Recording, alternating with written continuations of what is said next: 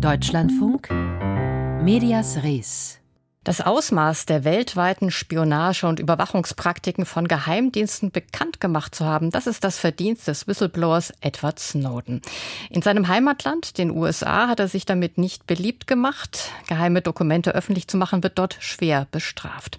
Asyl bekam er ausgerechnet in Russland. Und das ist nun auch schon zehn Jahre her. Anna Loll über einen Whistleblower im Exil. My name is Ed Snowden. I'm uh, 29 years old.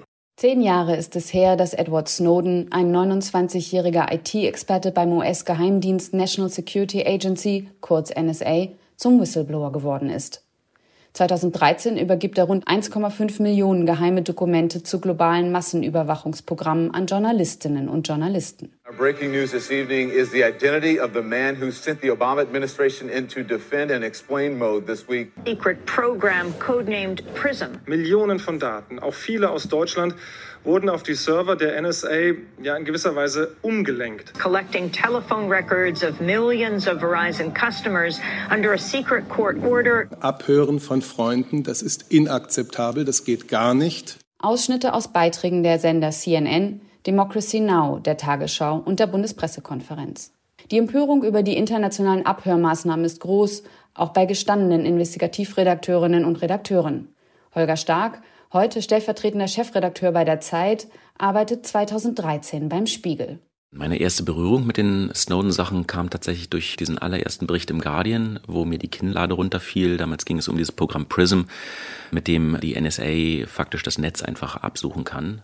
Die Dokumente von Edward Snowden beschreiben nationale und globale Überwachungsprogramme in einem zuvor nie dagewesenen Detail. Es sind Programme der US-amerikanischen NSA und ihrer internationalen Geheimdienstpartner in Großbritannien, Kanada, Australien und Neuseeland. Der Verbund nennt sich The Five Eyes, die fünf Augen. Auch der BND kooperiert mit der NSA, liefert ihr Daten und profitiert von den Werkzeugen der Five Eyes. Der Spiegel bekommt Einsicht in die Dokumente von Snowden. Wir waren ein sehr kleines Team. Es war explizit nicht erwünscht, dass dieses Material zu vielen Leuten zugänglich wird, weil es einfach so sensibel war. Es durfte auch immer nur auf Rechnern gespeichert sein, die nicht am Internet hängen. Unter bestimmten Sicherheitskonditionen durfte es nur eingesehen werden und ähnliches.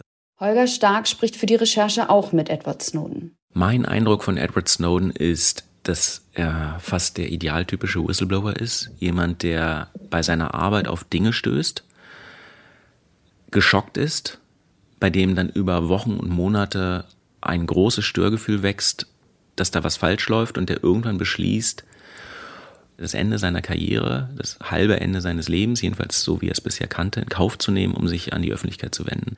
Wir hätten Edward Snowden gern selbst gefragt, wie er heute über seine Handlungen vor zehn Jahren denkt. Hat er Zweifel? Würde er etwas anderes machen? Inzwischen lebt Snowden mit seiner Frau und zwei Söhnen in Moskau. Ein Interview wollte er uns nicht geben, dafür aber sein Anwalt Ben Weisner.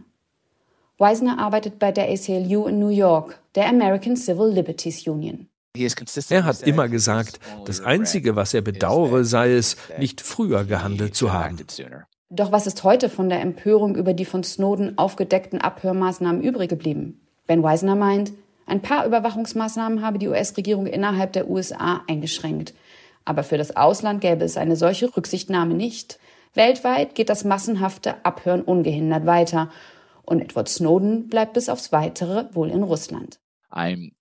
Ich bedauere, dass ich als sein Anwalt ihm nur zwei Optionen vorschlagen kann, nämlich entweder relative Sicherheit und Freiheit in Moskau oder Einzelhaft in einem US-Gefängnis.